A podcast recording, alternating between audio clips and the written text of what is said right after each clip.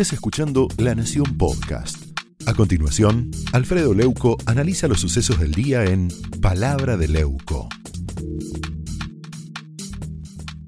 Pero déjeme que le cuente dónde estoy parado yo desde el punto de vista político. Mire, le he puesto de título El patetismo marxista de Guzmán. Estos son mis principios, pero si no le gustan, tengo otros.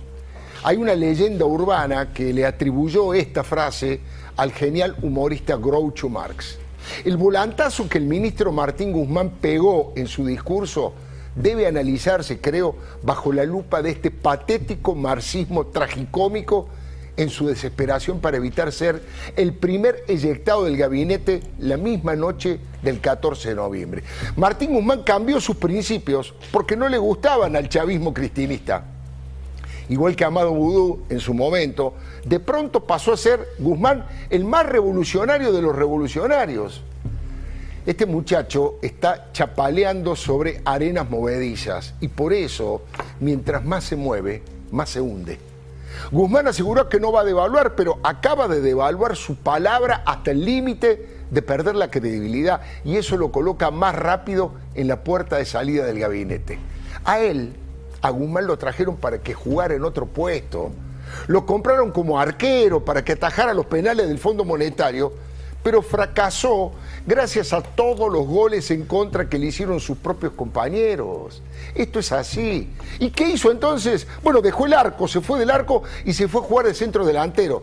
Grave error, Guzmán, error de un principiante en la política. Usted era el único que tenía cierta pátina profesional, prudente, racional, capitalista. Era el único arquero de este equipo que está perdiendo por goleada. Ahora, para jugar de nueve, Cristina tiene gente mucho más radicalizada que usted y con más trayectoria que usted. Feletti, sin ir más lejos, o Vudú, que está en el banco de suplentes y en cualquier momento entra a la cancha de nuevo. Así fue como Guzmán rifó el poco crédito que le quedaba. Hizo un papelón en el papel de izquierdista. Mire, si es peronista debería saber que el general dijo que de todos lados se vuelve, menos del ridículo. Ayer batió todos los récords, todos los récords, aunque hace varios días que viene sobreactuando camporismo para tratar de que después de las elecciones no lo tiren por la ventana. Defendió a rajatabla el indefendible control de precios, casi que amenazó a los empresarios con meterlos presos. ¿Qué dijo? Al que no colabore, adentro dijo Guzmán convertido en un comisario. Y en línea con los más totalitarios de sus compañeros, castigó el periodismo, cuando no, diciendo que ladran los perros de la derecha. Fíjese.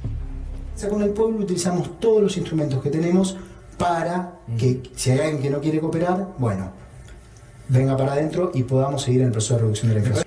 Cuando a la derecha le tiramos la justa, inmediatamente sacan a sus perros a ladrar. Bueno, creo que diría Cristina fue too much, pero jugado por jugado el ministro calificó a Juntos por el Cambio y a María Eugenia Vidal de ser anti-argentinos, porque están en contra de los intereses del pueblo. ¿No me cree? La posición que mantienen dirigentes clave de Juntos por el Cambio, hoy la escuchaba la ex gobernadora Vidal, por ejemplo, o eh, al, al expresidente, es una posición anti-soberanía, anti-argentina, en contra de los intereses de la patria. No responde a los intereses de la patria. Él, eh, Guzmán ya venía cuesta abajo en su rodada, ¿no? Como en la batalla naval, lo habían tocado sin hundirlo cuando la Cámpora le dijo en la cara que nadie se va del gobierno sin la autorización de Máximo Kirchner y bancaron a Federico Basualdo. Fue el comienzo del final. Un ministro como Guzmán no pudo echar de su equipo a un subsecretario de Energía Eléctrica.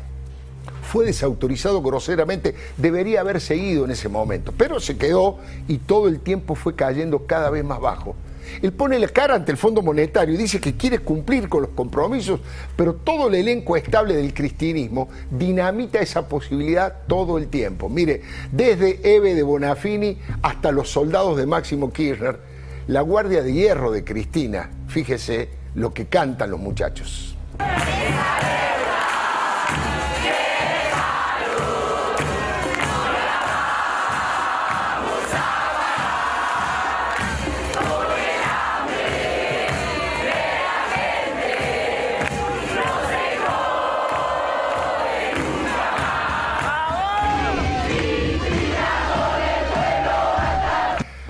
Podría decir triste, solitario y final, que es la síntesis del paso de Guzmán por la función pública, ¿no? Salvo, salvo que profundice su giro hacia el nacional populismo cleptocrático y patee el tablero con el programa económico que sueña Cristina. Esto es, reforma agraria, la expropiación de los medios de comunicación, la de los perros de la derecha, por supuesto, y la nacionalización de los depósitos, como dijo ahí Fernanda Vallejos, o la estatización de los servicios públicos para controlar tarifas, como dijo Vudú. Pregunto, ¿estará Guzmán dispuesto a llevarlo adelante si se confirma la derrota electoral que parece que se viene?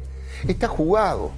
Rebautizó el Salón Rojo del Ministerio de Economía como Abuelas y Madres de Plaza de Mayo y les hizo un homenaje a Estela Carlotto y a Tati Almeida. Ahí lo estamos viendo. Firmó convenios con ambas agrupaciones cristinistas.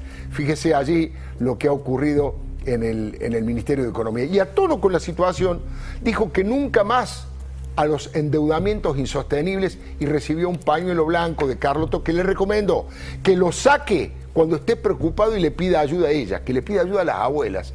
Este profesor de Columbia, discípulo del premio Nobel Joseph Stiglitz, repitió el insólito argumento de que el Fondo Monetario financió la campaña de Mauricio Macri. Ahora, con esas falacias, ¿pretende frenar la inflación, la pobreza, el desempleo?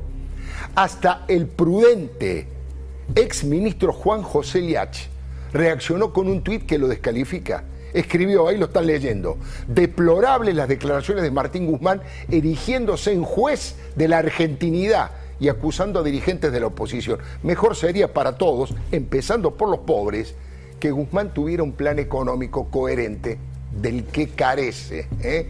Ahí podemos leer tranquilamente ese tuit. Mire, Martín Maximiliano Guzmán todavía no tiene 40 años se recibió en la Universidad de La Plata, rápidamente hizo dos doctorados en universidades norteamericanas.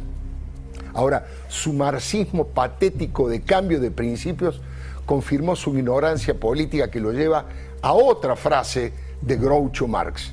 La política es el arte de buscar problemas, encontrarlos, hacer un diagnóstico falso y después aplicar remedios equivocados. Así de grave es la situación y a esos infiernos podemos llegar a caer. Esto fue Palabra de Leuco, un podcast exclusivo de La Nación. Escucha todos los programas de La Nación Podcast en www.lanacion.com.ar. Suscríbete para no perderte ningún episodio. Estamos en Spotify, Apple Podcast, Google Podcast y en tu reproductor de podcast favorito. Seguí escuchando La Nación Podcast.